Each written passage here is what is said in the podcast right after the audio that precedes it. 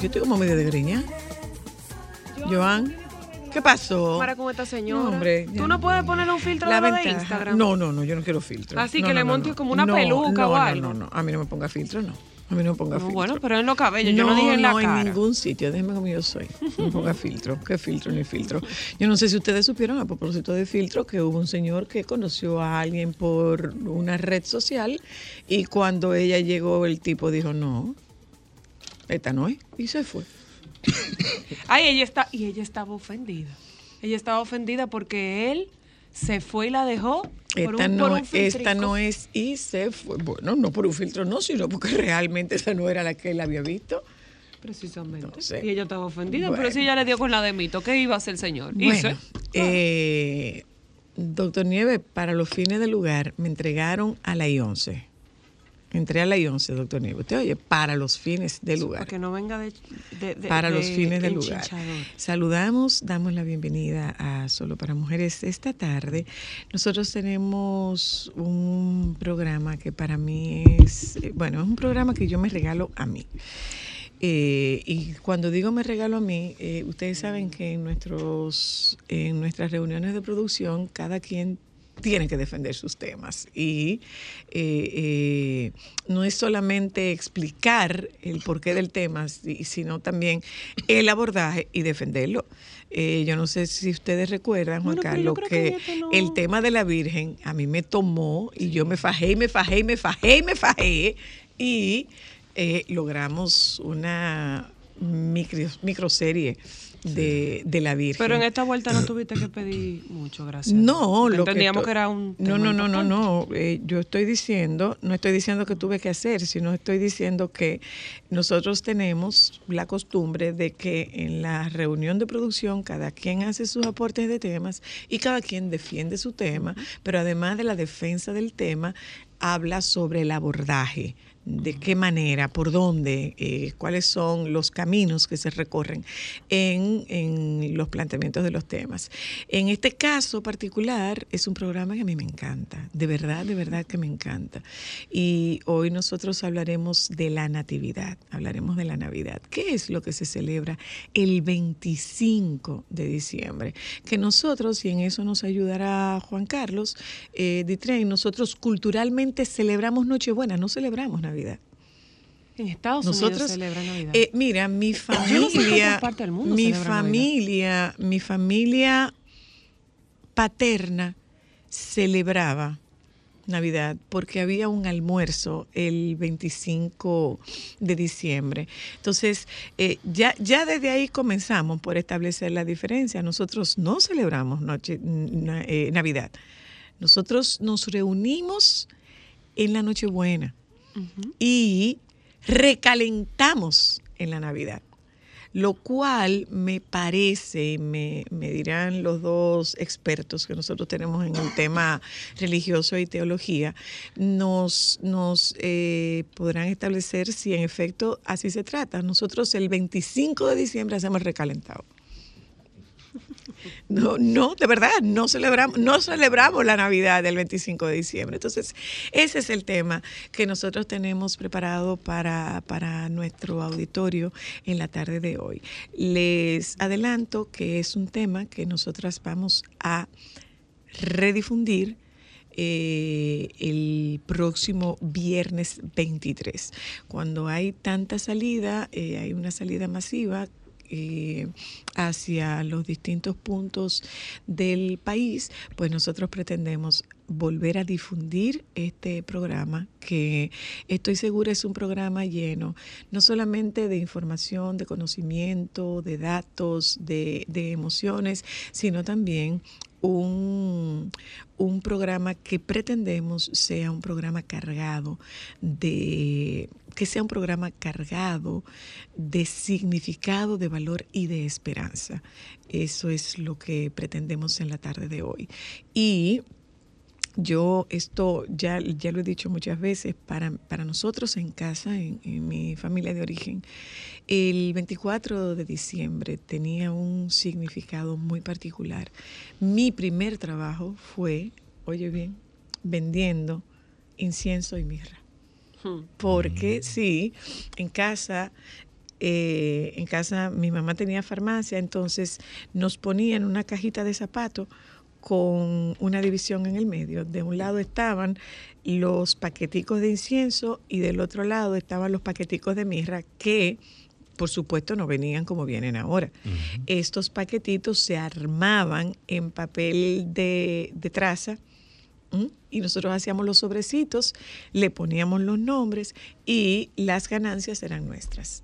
Entonces, eh, así nos ponían a los tres, a mis hermanos y a mí. Y es una fecha que tiene eh, un, un gran, gran, gran valor y un gran significado. Durante muchos años nosotros nunca nos reunimos a celebrar la Navidad, porque el alma de esa celebración era mi papá al- a la muerte de mi papá, pues eso se perdió. Y ya, bueno, nos sentábamos, cenábamos y se acabó. Pero al nacimiento de Cristal retorna- retornamos y, y poco a poco lo fuimos recuperando. Ya cuando nosotros tres tuvimos familia, convertimos el 24 de diciembre, el 24 de diciembre particularmente, lo convertimos en la fiesta más eh, esperada y de mayor ilusión para nuestra familia porque nos permite reunirnos todos en una noche que es que es una noche memorable para todos nosotros.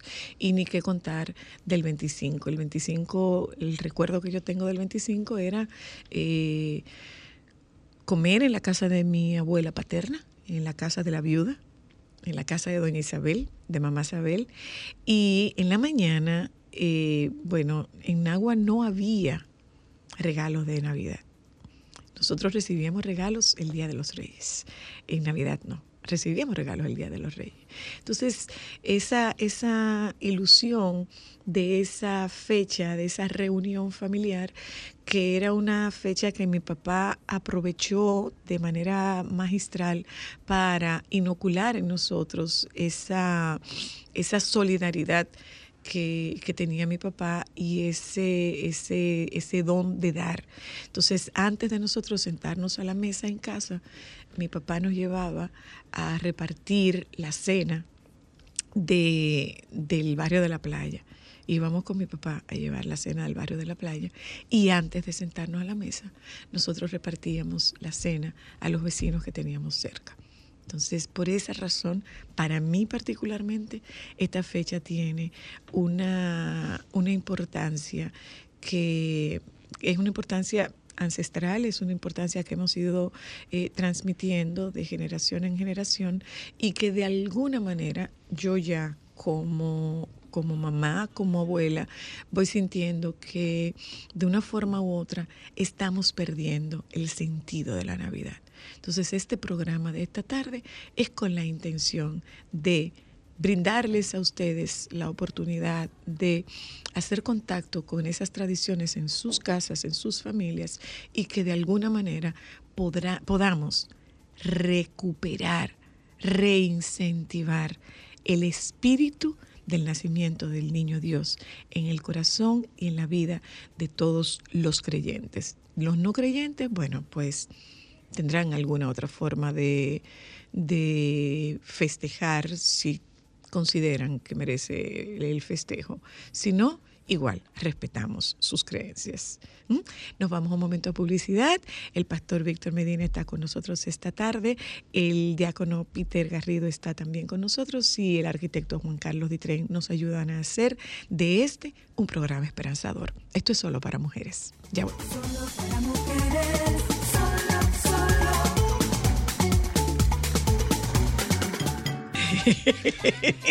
Cuántas cosas, de verdad.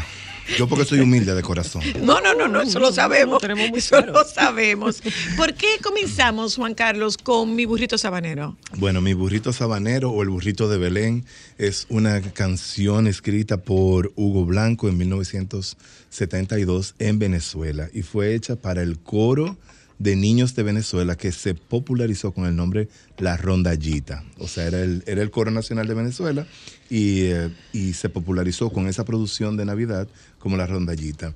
Y es que simplemente mi burrito sabanero está en 50 idiomas. ¡Guau! Traducido a 50 idiomas. ¡Wow! Sí, es maravilloso y bueno, yo pienso que para todos los dominicanos de alguna manera, aunque no es una canción eh, de nu- nuestra, de nuestro pueblo, nosotros la hemos hecho de nuestro pueblo. Creo que todos crecimos escuchando la rondallita y esa canción y, creo que es parte de esa alegría y de esa inocencia, sobre todo por la voz de, de un niño cantando el villancico que se hizo, que se hizo tan popular. Bueno, pues con esto nosotros eh, iniciamos nuestro programa en la tarde de hoy y comienzo presentando ya, eh, eh, antes de irnos a publicidad, dije que esta tarde nos acompaña Peter Garrido, diácono, y Víctor Medina, pastor.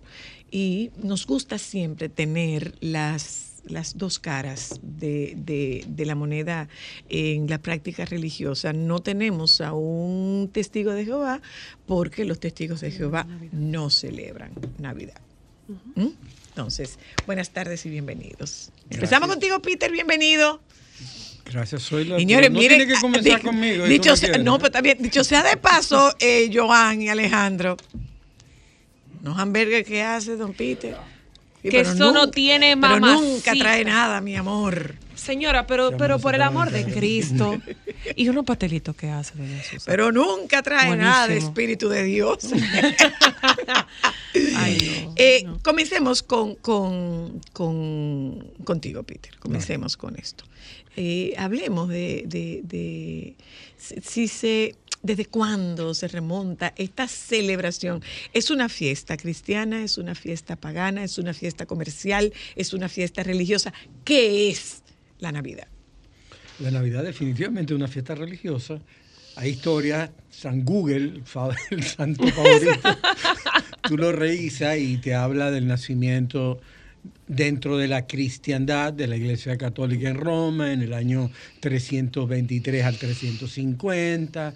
eh, el paralelismo con una fiesta pagana que la sustituyen porque la verdad, 25 de diciembre es una fecha designada como el nacimiento de Jesús. Ah, es designada. No sabemos qué día nació Jesús.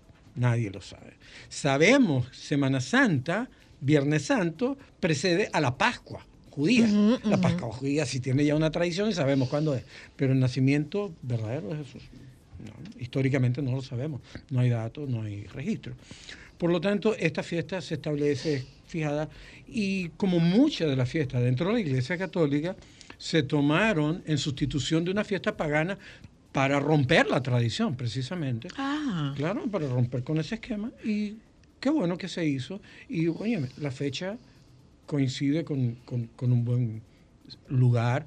Eh, dentro de la liturgia de la Iglesia Católica, el Adviento es el nuevo año del católico. O sea, los católicos cerramos el año. El último domingo del año es el día de Jesucristo, Rey del Universo.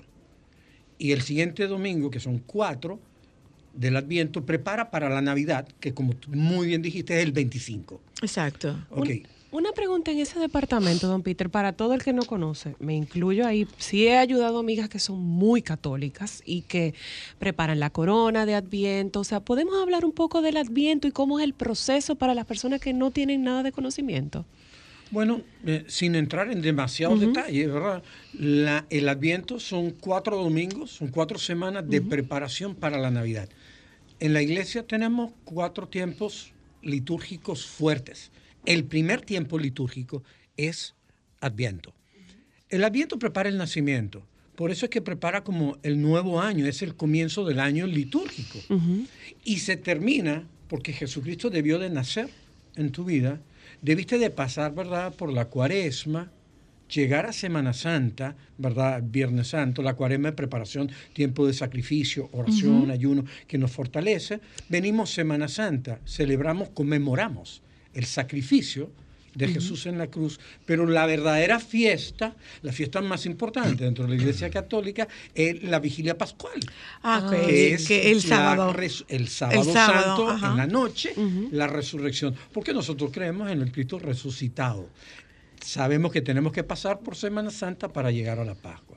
Entonces, a partir de la Pascua, de la resurrección del Señor, viene todo el periodo de crecimiento, lo que llamamos dentro de la iglesia el tiempo ordinario, que es el tiempo en que después que Jesucristo renació en tu corazón, comienza a obrar, comienza a transformar, transformando tu mente, tu corazón, tu vida, a través de las lecturas, el estudio de la palabra, la interiorización, todo esto, que debe culminar el último día del año litúrgico con que Jesucristo es el rey del universo, pero es el rey de tu vida, es el rey de tu corazón, o sea, esa es la coronación. Se supone que cada año es un año y es un- una oportunidad de crecimiento. ¿Cómo van cambiando los rituales eh, eh, en, esos, en esos tiempos? Eh, porque yo sé que la ropa cambia, los colores cambian. Los colores, los sí colores cambian. La ropa no, el- los colores. Los cambian. colores cambian. El, el Adviento utilizamos el morado y es un morado claro, se supone. El tiempo ordinario es verde. El tiempo de cuaresma es un morado intenso. Intenso. El día de Pentecostés y que celebramos los santos o todo relacionado con el Espíritu Santo es rojo. Y cuando celebramos algo que tiene que ver con la santidad, Jesucristo sumo eterno sacerdote, el Rey del universo, utilizamos el blanco, plateado o dorado. Ok. Y en esta época, Es Eh, el moradito claro. ¿y se hacen, se hacen misas de cuerpo presente? Sí, eh, Sí, no, no, no, no sé porque en Semana Santa creo que, que no se hacen misas de, de difuntos. No, sí, en- hay- un solo día que no se hace, el sábado santo, que no hay celebraciones litúrgicas dentro de la Iglesia Católica. Ok. En- se supone que no hayan tampoco durante la cuaresma bodas y bautizos, Sí. pero esa tradición se ha medio abandonado por no dejar ese espacio, por la razón que sea, Eh, tenga razón o no tenga razón, eso es cuestión de criterio. Entonces, eh, déjame ver. Volviendo a la Navidad. Estamos en una conmemoración, en una celebración, pero no en la fecha del nacimiento, como tal. La fecha de nacimiento histórica, no. No, ok. Pero sí la que celebramos, porque si no tenemos una histórica, tenemos que tener una designada, ¿verdad? Sí. Claro. Eh, una. Esto, este, este Víctor. programa va a ser de de verdad. Contento aquí, escuchando. Contento de estar aquí, feliz. eh, creo que tengo cuatro eh, calendarios también litúrgicos para venir a este programa. Entonces me invitan. Me siento muy bien de estar con ustedes. La verdad que es un no, placer. tú vienes fuera del calendario litúrgico. También. Vienes fuera de calendario pero Tengo litúrgico. que conectar con el tema, entonces así. ah, ok, es por un tema de conexión. Un tema de conexión. Pero mira, me parece muy interesante. eh, hay otros abordajes históricos importantes en este tema, eh, no solo desde la lupa del cristianismo como tal, sino de la historia o del desempeño de la historia.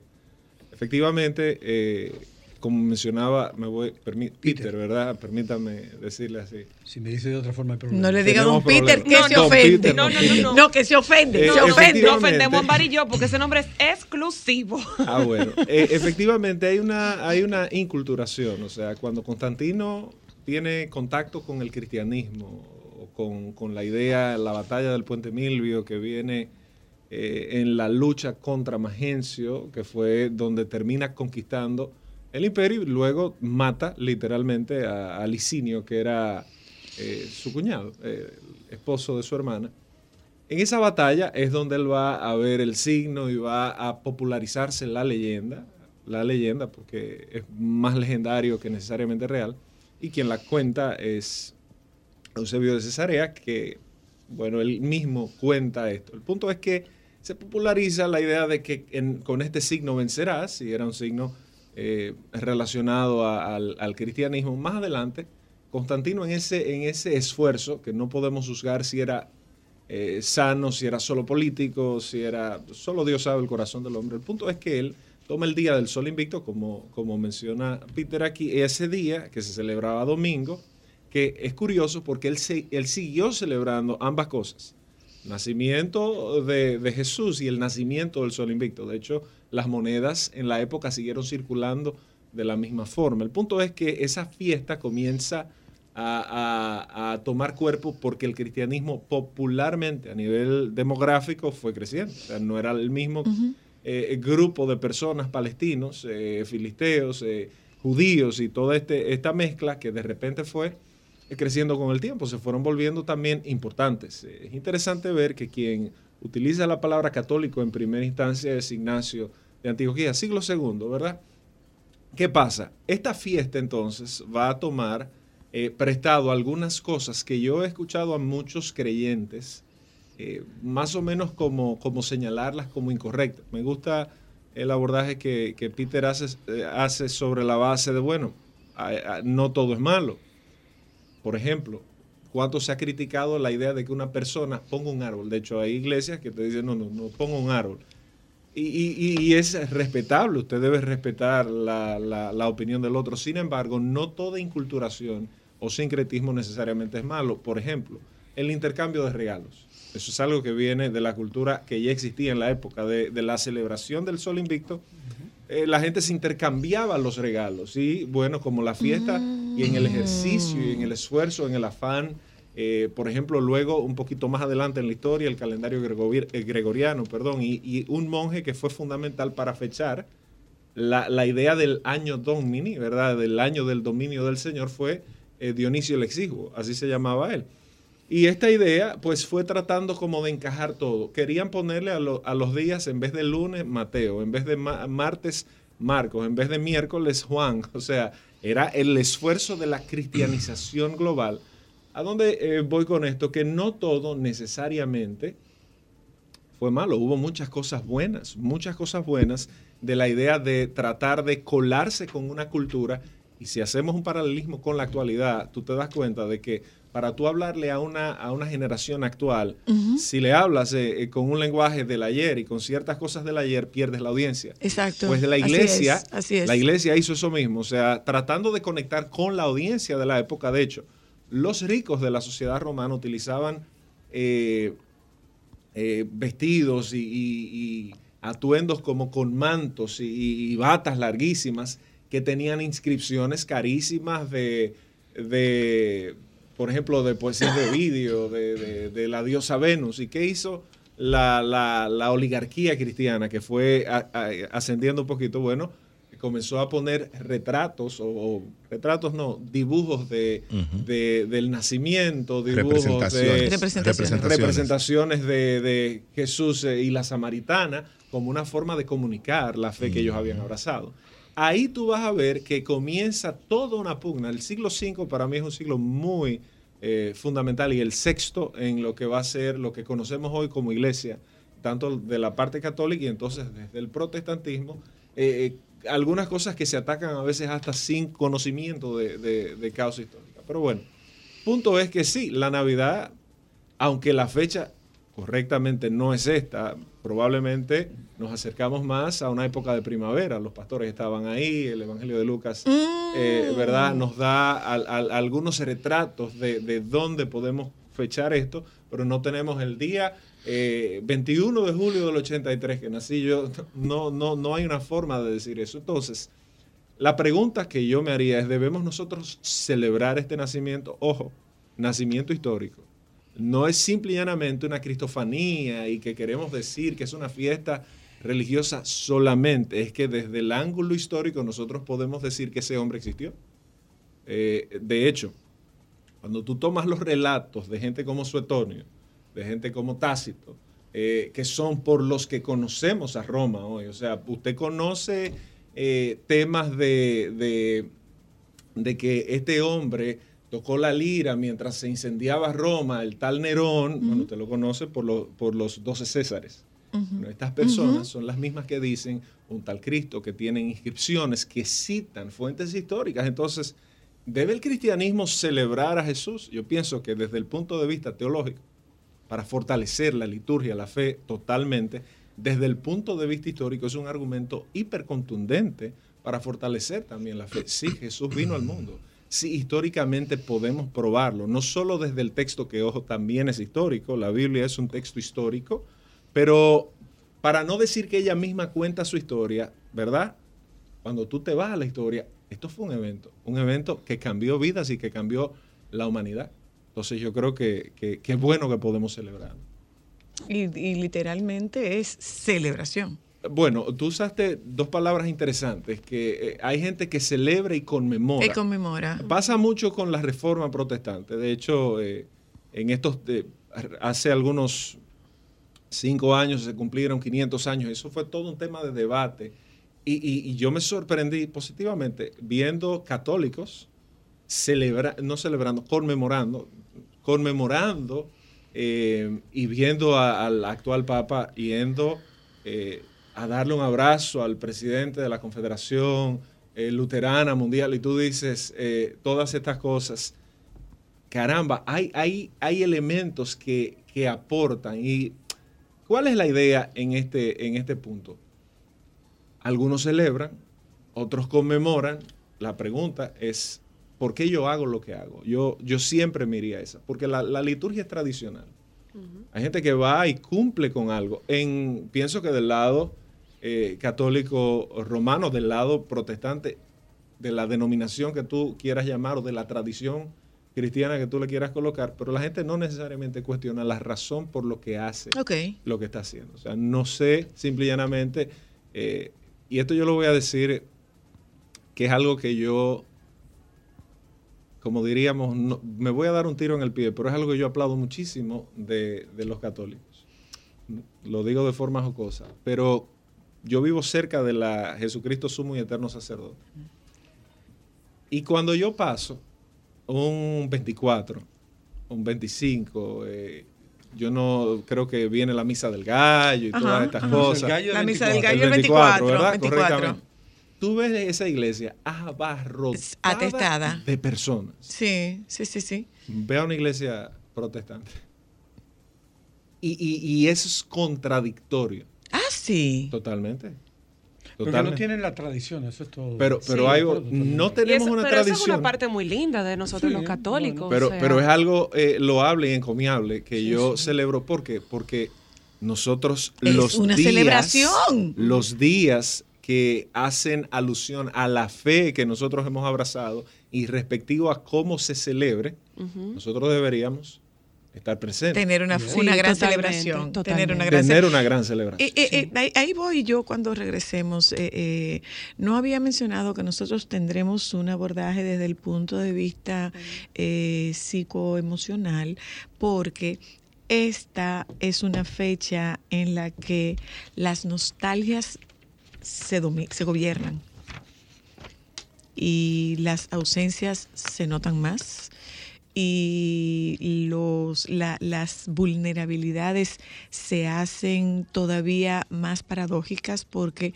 tú estableces una lucha cuerpo a cuerpo por no manifestar debilidad, cuando justamente la debilidad y la vulnerabilidad son dos características que te robustecen la condición humana.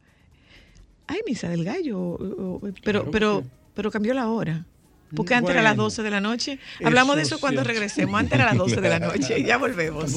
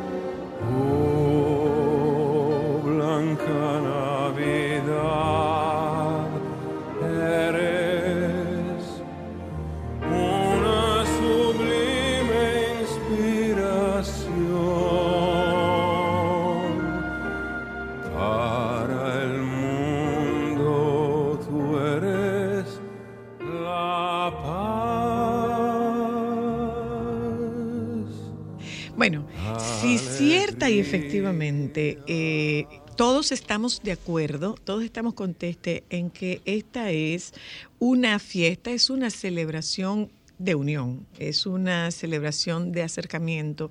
Y bueno, justamente estaba yo viendo una noticia hace un rato eh, de uno de los canales mexicanos, señores, por tierra, México mueve en esta fecha 14 millones de personas En para en desplazamiento para reunirse con sus familiares. 14 millones de personas. Entonces, yo creo que al margen de que la demografía de México es bastante, o sea, México es tan grande que es como un continente solo. Y eh, la movilización de 14 millones habla de lo que para esos 14 millones significa esa reunión familiar. Hay algunos que están ausentes. Y en esta fecha, las ausencias, yo no sé si se sienten más, yo no sé si se da uno el permiso de manifestarlo, pero nosotros quisiéramos que eh, tocáramos ese tema. Está con nosotros el doctor Jorge Montoya, tanatólogo, y ciertamente nosotros quisiéramos tocar las grandes ausencias en esta fiesta que celebramos las presencias.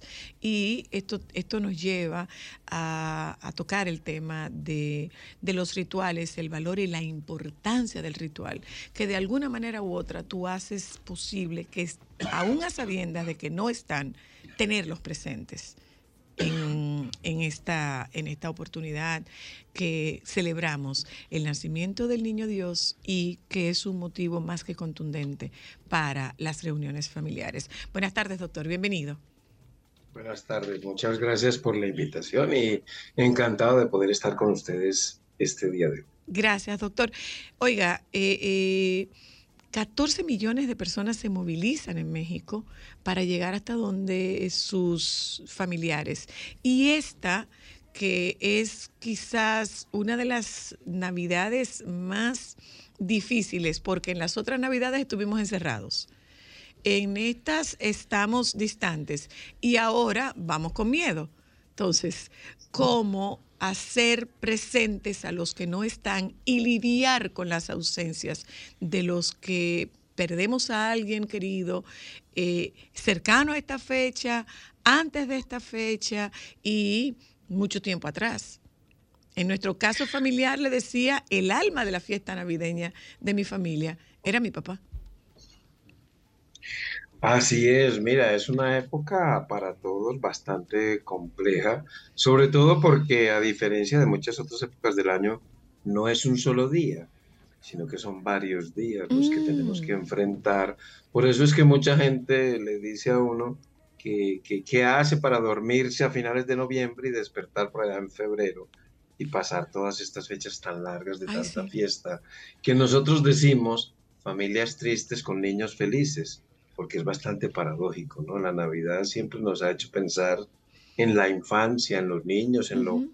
bonito que lo pasan. Lo que sucede es que los adultos vivimos en los tres tiempos, vivimos en el pasado, que nos golpea mucho, el presente y especialmente el futuro. El niño vive en el presente, con lo cual para el niño es otra cosa muy diferente. Entonces, es una época en que, bien lo has mencionado, es una época en que se exacerban mucho los síntomas de ausencia, las tristezas y más acabando de pasar una pandemia que puso en evidencia algo que ya venía sucediendo desde hace muchos años, que era la contracción y pérdida de los rituales Sí. funerarios y que nosotros somos grandes defensores de los rituales y se han ido perdiendo hasta tal punto, pero era, era como anónimo, ¿sabes? Sí, y esta pandemia, ¿qué le mostró al mundo? Que la ausencia de rituales no es una cosa buena. Entonces que tenemos que recuperar, rehabilitar, como mm, re- volver a construir un significado de los rituales, de lo importante que son los rituales, no solo desde lo religioso, sino especialmente desde lo psicológico y lo social. Nosotros, eh, bueno, tengo, tengo pacientes, yo soy psicoterapeuta en ejercicio, tengo pacientes que eh, dicen eso mismo, o sea, yo quisiera cerrarme a la vida eh, y, que no me hablen de eso y que yo me levante en febrero y que no toquemos jamás ese tema. Yo no me quiero sentar a la mesa, pero ¿qué pasa? Que tú tienes hijos. Entonces, quien tuvo una pérdida significativa fuiste tú, porque lo que representa tu padre para ti no representa eh, eh, su abuelo para tu hijo. Entonces, es un poco el cómo equilibrar ambas cosas, doctor, si usted nos puede ayudar a equilibrar ambas cosas, porque yo tengo una gran tristeza y esa tristeza debe ser, yo aspiro a que sea entendida, respetada, que haya empatía, pero yo como tu hijo, yo quiero a mi mamá. Claro que sí. Mira, la forma de reconciliarnos primero es, vamos a hacer una reunión, ¿no? Los que usualmente participábamos en la reunión familiar, en las distintas reuniones que vamos a tener y vamos a reunirnos no solamente para validar cómo nos sentimos, qué queremos y qué no queremos, sino para llegar a acuerdos. Ok. Entonces lo que hacemos, lo que vamos a hacer es una lista de lo que solíamos hacer y cada uno de forma individual a cada actividad, mira, porque es que tú no te puedes tragar un pedazo de carne, lo tienes que partir en pedacitos. Entonces, para muchas personas es muy difícil digerir psicológicamente hablando una fecha tan significativa. Entonces, lo que hacemos es partirla en pedacitos y así Mm. te das cuenta de que inicialmente pensabas, yo no quiero tener eso, pero realmente lo que te das cuenta es, yo no quiero tener ciertas cosas de ese día, pero hay otras que sí quiero conservar. Entonces, a cada una de esas actividades la sometes a una serie de cuestionamientos. ¿Conservo esa actividad? ¿La evito? ¿La aplazo? ¿La modifico? ¿O adopto otra costumbre en Mm. sustitución de lo que ya no voy a hacer? Y por consenso, por democracia, eso es lo, lo, lo hacemos como, digamos, en el encuadre al inicio de la reunión, que lo más votado será lo que vamos a hacer todos. Ah, y así es que podemos llegar a acuerdos. Obviamente, también le podemos dar más peso, digamos, a, al deudo principal, si es el caso. Mm. Eh, nosotros en familia acostumbramos ir al cementerio el- en la mañana del 24. ¿Ustedes celebran, doctor, celebran ustedes el- la Nochebuena o, o la Navidad? Mira, te voy a aclarar una cosita. Yo trabajo mucho en México, pero no soy mexicano. Ok, Yo soy colombiano. ok. eh, y estoy ahora precisamente en Colombia, en mi ciudad que es Medellín.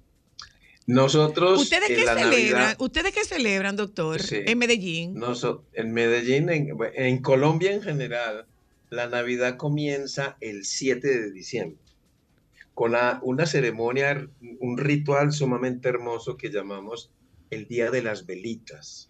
Y es que el 7 y el 8 en toda la ciudad vas a ver en las calles, en los balcones, en los muros llenos de velitas en honor a la Virgen. Eso se hace el 7 y el 8. Es una fiesta muy bonita que ya, pues ya sabemos, ¿no? Todas las fiestas se han, digamos, vuelto medio parranda. Entonces también, inicialmente era una fiesta de niños, ahora pues los adultos también se reúnen a conversar, a celebrar, a acompañar a los niños en las velitas y ellos, los adultos, pues también hacen sus cosas, ¿no? Empieza el 7 y el 8 de diciembre. Celebramos la Navidad. eh, el 16 de diciembre comienzan las novenas en Colombia, ¿no? Mm. Y, el- y los villancicos, vas de casa en casa, como hacen los mexicanos que llaman posadas. Ajá, nosotros, no hacemos tenemos los- eh, eh, eh, eso, de, Eso. de- de novenas, eh, Peter, aquí. Sí, nosotros Celebramos novenas, novenas. nosotros en Navidad. No celebramos no- novenas que en yo Navidad. tenga conocimiento. Eh, eh, pues yo soy muy joven, tú, y quizás la traducción vea, se sepa algo No, yo soy, yo soy un poco mayor que tú, pero. o sea, es una se costumbre de hace- ustedes celebra- la celebración de novenas. Se hace desde el 16 hasta el 24, se va de casa en casa. Te llaman la novena de aguinaldos, te regalan algo, te dan algún regalito, Nosotros sí teníamos aguinaldo, que parece que se están recuperando, eh, se están como retomando. cantas villancicos, comes un plato típico que se llama natilla y celebramos el 24, por supuesto que es la fiesta mayor, el 25, el 31, el primero y Reyes. Aquí es, los mexicanos dicen Guadalupe Reyes. que Sí, porque comienza el 12, Guadalupe, comienza el el 12 de 12, el 12 de eh, diciembre, el 12 de- que es el día de la Guadalupana y terminan el 6 de enero. en Reyes. Nosotros es desde el, se- sería Velitas Reyes, ¿no? Más o menos el equivalente a que hace en México. Aquí se celebra mucho, mucho, mucho la Navidad. Doctor, ¿cómo recomienda usted que nos sentemos a la mesa el 24 o que nos sentemos a la mesa el 25? Bueno, Con, los, con las ausencias, porque, Sí. porque hay ausentes que están mucho más presentes más que, muchos, aus- que muchos ausentes o que muchos Mira, presentes. Como te dije, eh, cuando hagamos la reunión, organizamos lo que vamos a hacer. Hay algo que podemos hacer eh, siempre y es honrar a los ausentes. Obviamente cada familia puede hacer lo que quiera, ¿verdad? En el duelo no hay ni cosas buenas ni cosas malas, sino las cosas que se ajustan a la necesidad de la familia en ese momento determinado. Pero podemos decidir no hacer nada y hacernos como los distraídos y, y vale, se vale para esa familia si eso es lo que quiere. Pero si hablamos desde el punto de vista psicológico, lo que sería más sano sería honrar a los ausentes, Y la forma de honrar a los ausentes, pues puede ser en la manera que la familia quiere. Puede ser, por ejemplo, un juego entre comillas muy divertido que se llama el anecdotario, en donde vamos a suponer que somos 20 los que vamos a ir a la reunión. Y como casi que como tarifa, entre comillas, para asistir a la reunión, es que cada uno lleve al menos cinco anécdotas Ah, qué bien. con el ausente. qué bien. Entonces juntamos anécdotas en papelitos separados, ¿vale? Y sin ninguna marca. Y echamos todos a la, a la entrada de la casa, va a haber un recipiente donde echas tus anécdotas. Entonces a la hora de jugar el anecdotario, se mete la mano, se revuelve, se saca una anécdota, se lee. Tú sabes que las anécdotas nos hacen reír, nos hacen llorar, pero nos, da, nos dan comunidad, ¿no? Nos dan sensación de familia. Y la idea es adivinar de quién es esa anécdota. Ah, qué bien. Entonces se vuelve algo pues divertido. Esa podría ser una manera porque esas anécdotas nos sirven posteriormente para la construcción de la biografía de nuestro ser querido, que sería la mejor forma de honrar Honrarlo. su existencia. También podemos dejar pues la famosa silla vacía, Ujú. dejar una silla o el puesto en la mesa vacío, puede ser con una foto, sin foto o con algún objeto que lo simbolice o sin nada, como una forma de honrar a los ausentes. Físicamente no están, pero psicológicamente están con nosotros. Muy Y esa es una presentes. forma de hacerlo, ¿cierto? Y el 25, pues también lo planificamos. Eh, yo siempre he pensado, mira, tenemos en el, a lo largo del año tenemos un día para esto, un día para aquello, un día para lo otro. No falta día que, o actividad que no tengamos señalada. ¿Por qué no hacer un día para nuestro ser querido? Podría ser el 25 o cual- cualquier día del año que fuera como una especie de simposio de mi papá. Entonces hablamos por la mañana de cuando era chiquito, eh, a mediodía de cuando era ya grande y al final del día hablamos de ya los últimos años de su existencia. Sería honrar su vida. Porque Gracias. definitivamente será lo mejor que podemos hacer por ellos. Muchísimas gracias, doctor. Feliz Navidad también para usted. ¿Eh? Muchas gracias. Nos vamos un momento a publicidad y regresamos de publicidad. Yo, yo insisto en el tema de los rituales, los rituales y los rituales y cómo nosotros nos acercamos y de verdad recuperamos esa tradición de Navidad. Ya volvemos. Volvió Juanita y dijo que no volvía. Volvió con una maleta cargada de lejanías. Volvió Juanita con su pollera pintada de pájaros y colores,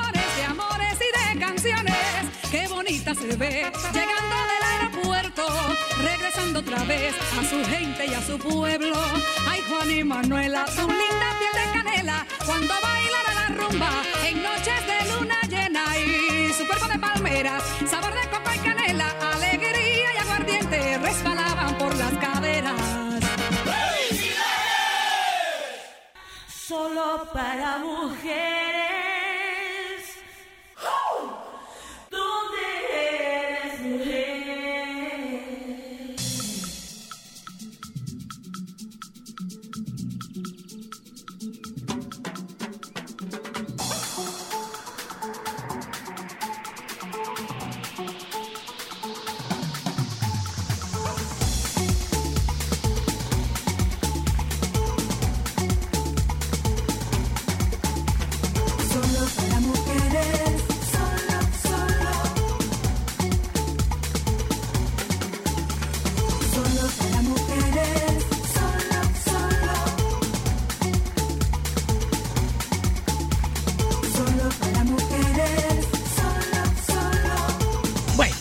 Eh, incorporamos a los que no estaban, eh, pero vamos a, ver, eh, hablemos de, de rituales y de, de la presencia de la celebración, o sea, debemos celebrarlo el 25. La, la celebración del 24, el preámbulo es una costumbre. Dentro de la iglesia católica, voy a hablar a la católica, no sé cómo hacen en la iglesia protestante, pero el 24 tiene una liturgia, pero es el nacimiento. Que es la misa de gallo. Sí, la misa de gallo. Que dijo, 25 dijo Víctor que le encanta, dijo Víctor que le Claro. encanta Me- me- escuchar, ver la gente, la cantidad, cómo se, cómo se abarrotan la- las iglesias. Yo eso siempre, y el que me, me ha escuchado muchos años y siempre lo celebro y lo defiendo porque hay que ser coherente con, con las fiestas que uno abraza. Claro. Como, como si usted no, no cree en eso que usted hace eh, celebrando eso. O sea, eh, eh, debe ser de doble vía. Entonces, Ustedes lo celebran igual, Víctor. eh, Mira qué pasa, que como el protestantismo, y yo quiero sembrar a Jesús también, o sea, no quiero dar tanta historia, pero Oye, como el exacto, protestantismo pero dale lo que tú quieras. protestantismo viene, de hecho, si tú te tomas a Lutero como figura, Lutero, eh, si, si volvieran a nacer ahora, quizás estuviera en Wittenberg en la Iglesia Católica, después del concilio, sobre todo Vaticano II, que las diferencias no fueron tantas y en algunas se le dio la razón a él. Yo creo que hay gente que es más luterana que cristiana, hay gente que es más denominacional que cristiana. Entonces, ¿qué pasa? Eh, eh, como el, cristian- el cristianismo nazi, la confesión más antigua que se tiene fue la confesión de Augsburgo, pe- perdón, el protestantismo, la confesión de, de Augsburgo, tú dices, bueno, todas estas liturgias, como muchas veces tratando de separarse de algo que se consideraba malo, malo simple y llanamente porque como los contrarios lo Porque hacen. no es lo mío. Eh, Exacto, es malo, pero usted nunca le metió cabeza si era bueno o malo de verdad. Entonces, ahí se creó una amorfia, totalmente. O sea, cuando tú comienzas a, a construir una nueva iglesia, tú comienzas a ver que hoy por hoy hay más de 30.000 confesiones o tradiciones de fe dentro del cristianismo, después del 1517. Y tú, cuando tú dices, bueno, ¿cómo lo celebran? Yo te puedo decir cómo lo celebramos en la iglesia mía. en ¿Cómo lo celebran? Eh, cada quien en su casa. De hecho, damos vacaciones. Porque la gente no va a la iglesia. ¡Wow! La gente no va a la iglesia. O sea, no va. No va. no va a la iglesia. no Pero- va. pero No va. muy Entonces, Bien, cuando yo pues. paso por allá, por la, ¿Quién lo por la sumo sacerdote, yo quiero darme un tiro. Yo digo, pero Dios mío. Pero, pero, entonces, pero, ¿Y qué tengo que hacer? Pregúntale a Peter qué tiene que Pero- hacer para que tú le, logres que tu que es un gente tema vaya de educación y de tradición. Pero fíjate, entonces, que mucha gente que por alguna razón deja de ir a la iglesia católica y ahora comienza a asistir a una iglesia protestante, hace exactamente lo mismo. Es como que se despide de sus viejos, de sus viejas tradiciones y no va. ¿Cómo, lo- ¿Cómo se atraen, Peter? Don Peter, yo- ¿Cómo an- se siembra Jesús en An- esa fecha? Antes de esa Bueno, pregunta. ojo, no es que no sembramos a Jesús, sí lo hacemos. no, no, no, pero, pero, esa- pero con ritual, Eh, porque, ah, porque bueno, eso es claro. un ritual. Nosotros hacemos Oye, una, una nosotros fiesta lo de Navidad. tenemos y Víctor dio en el clavo, o sea, el protestantismo sencillamente porque lo hace el católico no lo hacemos nosotros. Esa es la razón. Le toca al protestantismo incorporarlo otra vez dentro de su liturgia, dentro de sus ritos, dentro de su costumbre de alguna manera. Y nosotros seguirla expandiendo, porque a todo esto, dentro, al interno de la Iglesia Católica, si bien es cierto que permanece en ciertos aspectos, también hay mucha gente que está que la ha perdido y que se ha perdido el sentido, el, el sentido mismo de la Navidad, el centro de la Navidad, que es lo que celebramos, Amén. o sea, el nacimiento del Salvador. Y cuando, nac- y cuando celebramos el nacimiento del Salvador, es que estamos dándole visión de eternidad a nuestra existencia misma. O sea, ¿Cuál es la simbología de la misa del gallo?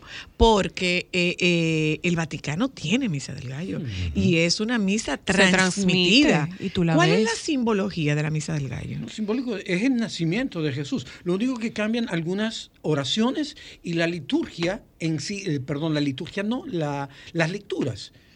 Se usan diferentes evangelios ese día, pero todo es la misma conmemoración. De hecho, el que celebra el 24, la misa del gallo, por precepto no tiene que ir a la misa Del del, 25. 25. Del 25. Porque es la misma Es la misma, Es la misma, es el mismo hecho que estamos conmemorando. Solo que en horarios diferentes, pudiéramos Correcto, y decir. el ritual Claro. está así, la misa del gallo, la misa de la, de, de la madrugada, de la amanecida y la, y la misa del día. Don Peter, una pregunta. Eh, ¿Hay en esta época, porque obviamente por lo mismo que hemos estado hablando del tema de las celebraciones y las, los compromisos sociales, pero hay en esta época una cantidad de gente joven asistiendo a la iglesia? ¿Esto ha mermado? Eh, ¿Hay posibilidades de que siga creciendo? Eh, porque realmente uno tiene muchos compromisos y la gente está, ya llega el 24 para la misa del gallo, está muy saturada. Entonces, ¿cómo esa parte se está manejando? Mira, yo no sé cómo se está manejando. Yo creo que lo que llama la atención tienes toda la razón. De hecho, la nueva generación, los millennials, están muy alejados de la iglesia. Los millennials ahora, Víctor, tú me corriges, eh, tienen una manera de... Su espiritualidad es muy a su manera. Y yo le digo, a mi manera son unos espaguetis italianos muy buenos, pero la espiritualidad no puede ser a mi manera, definitivamente. Los cristianos Debe tener una tenemos- guía, claro. los cristianos tenemos a Jesucristo hoy como Señor Salvador y Mesías porque tenemos iglesia Claro. que nos trajo y nos ha hecho presente hasta la actualidad a Jesús. Sin iglesia, imagínate que los apóstoles dijeran, ok, creemos en Jesucristo y es Pero a mi manera. Claro. Jesucristo no estuviera ni presente en la vida de nadie ahora mismo. Es verdad. La iglesia es responsable de hacer presente a Jesucristo en el tiempo. Y eso es la responsabilidad que El arte contribuye mucho a, a- a esa presencia y es un, es un magnífico vehículo de difusión. Yo pienso que una de las cosas más maravillosas que tiene la Navidad, precisamente, se ha dicho de algunas maneras, y así empezaste el programa, es diciendo cómo se congrega la familia para celebrar, ya sea Nochebuena o ya sea Navidad. Y depende, no importa de qué manera, eh, ni de qué religión, ni, qué, ni en qué pienses, eh, creo que lo mejor es preservar esa, e- esa integridad familiar, ese juntarse a cenar. En mi casa, por ejemplo, eh, desde que mi mamá estu- está- estuvo viva y, y, ¿cómo se llama esto? Y, mi hermano Dionisio, por ejemplo, que es muy religioso porque fue sacerdote y ahora es un, es un diácono también. Eh, la celebración, lo previo a la cena, es muy largo en mi casa y nadie se puede desesperar y se leen las lecturas y se hay, hay de todo y se pone el niño Jesús en el nacimiento Amén. como símbolo para que se pueda para que se pueda hacer. Y de verdad que lo hemos preservado los más grandes precisamente para que los más pequeños puedan también integrarse y vivir eso. Algunas recomendaciones que yo puedo hacer que se han hecho famosas eh, a través de la Navidad, eh, de verdad son, por ejemplo, en, en el ballet, el El Cascanueces. cascanueces. Es el ballet tradicional, no voy a entrar en, en detalles, con música de Tchaikovsky y de finales del siglo XIX, pero más contemporáneo y alusivo, un símbolo de la ciudad de Nueva York y de, y, y de esta época de Navidad también son, es Christmas Spectacular, el Navidad Espectacular de las Roquettes. De las Es Roquettes. Estas 36 mujeres que, que parecen, que bailan y, y- y al unísono. y tú ¿verdad que sabes sí? que es gratuito. El espectáculo de luces que tiene sax. Ah, Five Five, sí. Eh, sí, sí, sí, que, que es un justo al frente del, del Rockefeller Center. Está este espectáculo de luces que creo que es cada, cada media hora. Cada media y hora. Es, es una tradición en Nueva York. Sí, eso- claro, eh, es un poco complicado verlo eh, previo a la Navidad. Entiéndase 23, 24, es bastante complicado porque tiene mucha gente, pero permanece creo que hasta el día 2 de enero. sí. eh, finalmente quiero, que me gustaría recomendar. Está el un milagro poquito- de la Navidad. El milagro de la Navidad, un poquito de música eh, para ver en vivo el día de Navidad. eh, tenemos siempre en nuestra catedral uno de los coros más espectaculares que hay por todos estos pedazos, que es eh, la Natividad del Señor. Ay, ¿verdad que sí? es hermoso. Y es en la catedral el siete, el- a las 7 de la noche y es quedarse un poquito por ahí. Es glorioso. Eh, es maravilloso. Eh, en el bloque pasado abrimos con Blanca Navidad de Andrea Bocelli y es que Andrea Bocelli tiene ya tres producciones muy famosas. La primera fue Blanca Navidad, por supuesto, y eh, del 2009, luego Mi Navidad en 2016, que fue un pequeño, perdón, documental, y ahora, el pasado 16, él tiene algo que se llama Bocelli Family Christmas, o sea, la familia en Navidad, la familia de Bocelli en Navidad, y está cantado con su hijo Mateo Ay, y con su hija Virginia, sin desperdicio, para ver en casa, para verlo en compañía en cualquiera de estos días, en cualquiera de estos momentos. Ya más adelante vamos a hablar de, en otra ocasión hablaremos de música de Navidad, que tenemos muchas cosas que celebrar. Qué hermoso. Ok, nuestra intención cuando yo los convoqué eh, a ambos era que, que no nos quedáramos, o sea, eh, eh, definitivamente el 2022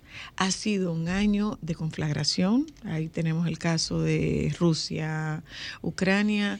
Ha sido un año sumamente difícil. Ha sido un año en el que la incertidumbre, el desasosiego, eh, eh, la- las frustraciones, la dificultad para lidiar con las dificultades ha estado muy sobre la mesa. Y yo me atrevería a decir que es un año violento. Ha sido un año de mucha violencia. Y eh, sobre todo, yo quiero dirigirme en este momento eh, a promover en ustedes un, un- un mensaje esperanzador para aquellas familias cuyos hijos salieron y no volvieron cuyos hijos están desaparecidos, cuyos hijos no podrán tener un espacio en la mesa, un espacio físico en la mesa, porque no están y no se sabe dónde están. Entonces, nuestra intención cuando, cuando les convocamos fue la intención de que, además de que recuperáramos el espíritu de la Navidad, que se nos quede la esperanza, que se nos queden herramientas para poder salir a camino de todas las dificultades, de todos los retos y de todas las demandas emocionales y hasta espirituales que ha tenido este año 2022. Y yo quisiera que, que nos quedáramos con algo en la mano. Que, que su intervención en el cierre de, en el segmento de cierre nos deje algo en la mano para la celebración de, como dicen, como decía Juan Carlos, 24, 25, lo que fuera, que nosotros tenemos a la familia reunida, que, que se puedan quedar con algo esperanzador. Esa es la intención de cierre. Ya volvemos. Feliz Navidad, feliz Navidad, feliz Navidad, próspero año y felicidad. Feliz Navidad, Feliz Navidad, feliz Navidad, feliz Navidad. feliz Navidad, próspero año y felicidad. Estás escuchando Solo para Mujeres. Recogido tu rebaño, a donde vas, pastorcito, voy a llevar al portal requesón, manteca y vino. Belén, campanas de Belén, que los Momento de sembrar. Momento de, de- de sembrar a Jesús y de sembrar un mensaje esperanzador. Víctor. Bueno, yo pienso que ya entrando en materia no histórica solamente, sino bíblica, teológicamente, ¿qué celebramos nosotros? Hemos hablado de ausencia, hemos hablado de pérdidas, hemos hablado, hemos hablado de crisis, tú hablabas de, de- de los conflictos, y es un mundo conflictivo que eh, nos va a conflictuar más y esa es la tendencia, o sea, el estrés va a seguir aumentando. Ahora, ¿cuál es la propuesta del Evangelio? ¿Qué- ¿Qué fue lo que vino a hacer ese hombre que, que estuvo en esa posilga que el arte lo ha llevado a un pesebre, era una posilga? Bueno, pues ese hombre se confundió con la, con la humanidad. Y, y cuando me refiero a confundirse es en la Se etimología mezcló. correcta. Eh, Se mezcló con nosotros. Eh, Esa perfección se mezcló con mi imperfección, proponiéndole a la humanidad un camino de eternidad, de alternabilidad y de felicidad de hecho, el mensaje del Evangelio fue tan exitoso y fue tan atractivo porque al que no tenía esperanza aquí, le daba esa esperanza. Y eso es justamente lo que nosotros vemos. Eh, Colosenses, Pablo dice, eh, Colosenses 1, Pablo eh, reza de esta manera, escrito en nosotros la esperanza de gloria. Yo pienso que fuera de, de- de todos los argumentos que nosotros pudiéramos hablar acerca de historia y de demás, qué bueno saber que en, en- esta época celebramos a alguien que verdaderamente ha sido un puente de salvación para la humanidad. Cuando yo estoy en mi casa, con estos temores, con estas ansiedades, con estas tensiones, con estos problemas y estas preocupaciones, puedo apelar a Jesús. Cuando veo que en la mesa falta alguien, puedo apelar al mensaje del Evangelio que me invita a pensar que hoy estamos ausentes, mañana estaremos convidados en una boda celebrando juntos. Ese es el mensaje del Evangelio. Bueno, pues yo, si tú me pones a elegir entre una cosa y la otra, yo compro esta. O sea, tú, tú me dirás arcaico, yo creo que hay muchas cosas que son peores ahora. Yo compro el Evangelio. El Evangelio es una oferta de eternidad, de esperanza para el ser humano, que evidentemente cuesta definitivamente todo lo bueno, tiene un alto costo. A Jesús le costó venir, confundirse, morir. Y, y- y quiero cerrar para darle espacio a Peter con, con, eh, eh, este elemento, Juan 13. O sea, en esto conocerán todos que son mis discípulos. Juan 13, 34, 35. Si tuvieran amor los unos por los otros. ¿En qué contexto lo dice? Camino, ¿verdad? A, esta muerte, dándole el pan eucarístico a Judas. Fíjate que el que moja su bocado en mi plato, ese es. Le ofreció el perdón. A eso vino. A lo que nosotros como humanos no somos capaces. Pues el Evangelio sí es capaz de transformar lo más putrefacto nuestro y hacernos personas dignas. Y no me refiero a la dignidad humana, sino personas con vidas cambiadas y apuntando a una eternidad. Porque es Cristo en nosotros, esa esperanza, ese es Emmanuel, Dios con nosotros, porque Él salvará al pueblo de sus pecados. Tu mensaje en tenis, Peter. Yo- Sí, yo- ¿verdad? yo pa- el de 61 años parecillo, yo lo Tu sé. mensaje, tu mensaje en tenis, El más cool. Peter. Ah, mira, eh, Víctor, gracias, de verdad, mm, espectacular, bien dicho. Este es un tiempo que mirada de salvación, ¿verdad? Ver y descubrir esa figura de Jesús Salvador que nos da esperanza. Estamos llamados a pintar nuestra vida de esperanza. En una conversación ayer con Rosemary Cruz Mejía, una hermana que probablemente me vas a escuchar usar dos o tres términos, dice, ese no es Peter, ese es Rosemary hablando, ayer en la conversación.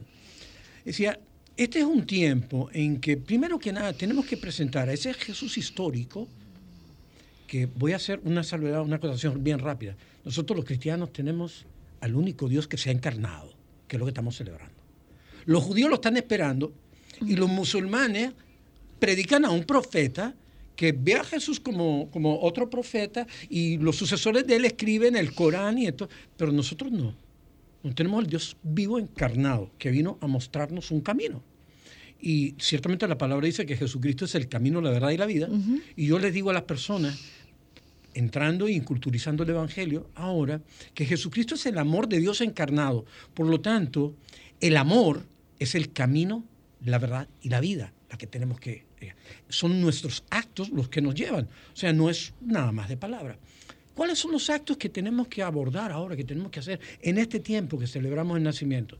Todo el mundo está renovando, pintando, remodelando su casa, los muebles, las cortinas, incluyendo el edificio donde yo vivo, el edificio Orleana en Paraíso. Lo estamos poniendo chévere, bonito. ¿Qué es lo importante realmente? Deberíamos de estar, y voy a usar un término que me dio Rosemary ayer, remozar, que es cambiar el aspecto, volver a... ¿Pero qué tenemos que remozar? Nuestra mente, Nuestro corazón. nuestro corazón, nuestras actitudes. Tenemos que hacer del Dios viviente que se hizo con nosotros, que se encarnó, tenemos que hacerlo parte de nuestra cotidianidad. O sea, ser espirituales, ser religioso, no debería de ser como en una época y algo extraordinario en nuestra vida. Debería de ser nuestra cotidianidad, debería de ser nuestro anhelo, debería de ser nuestra forma de vida. Yo cuando me toca bautizar, les explico a los papás, ustedes le van a dar lo mejor que puedan a sus hijos, para el cuerpo comida, bebida, medicina, ropa, cuna, para la educación, para su psiquis, para su mente, su cuerpo y su mente, la educación, preparación, todo lo que... Y tú sabes qué, el cuerpo y la mente se van. Cuando se muere, se lo comen los gusanos, el cuerpo y la mente se quedan. Sin embargo, su espíritu, que es la otra dimensión, la más importante de todas, es la que estamos descuidando. Y por haberse descuidado de la dimensión espiritual del ser humano, hoy el sentido de la Navidad se ha perdido. ¿Tú sabes qué? Yo me voy a atrever a pedirles algo A pedirnos qué, hermano? a los dos. Se me ocurre pedirles a ambos una oración, una oración a dos voces, una oración de Navidad a dos voces, por favor. Yo le dejo a Peter que inicie. Con muchísimo gusto. Invocamos a- al Padre, primero que nada, que nos envió a Jesús, que lo anunció a través de los profetas, que se cumple según las Escrituras, Jesús, el Nazareno, nacido de María y de José, y en el poder del Espíritu Santo. Le pedimos a la Santísima Trinidad, Dios Padre, Hijo y Espíritu Santo, que todo aquel que esté escuchando el programa, que, el Señor al- alcance, que el Señor pueda tocar corazones y mentes y podamos recuperar el verdadero sentido de nuestra vida.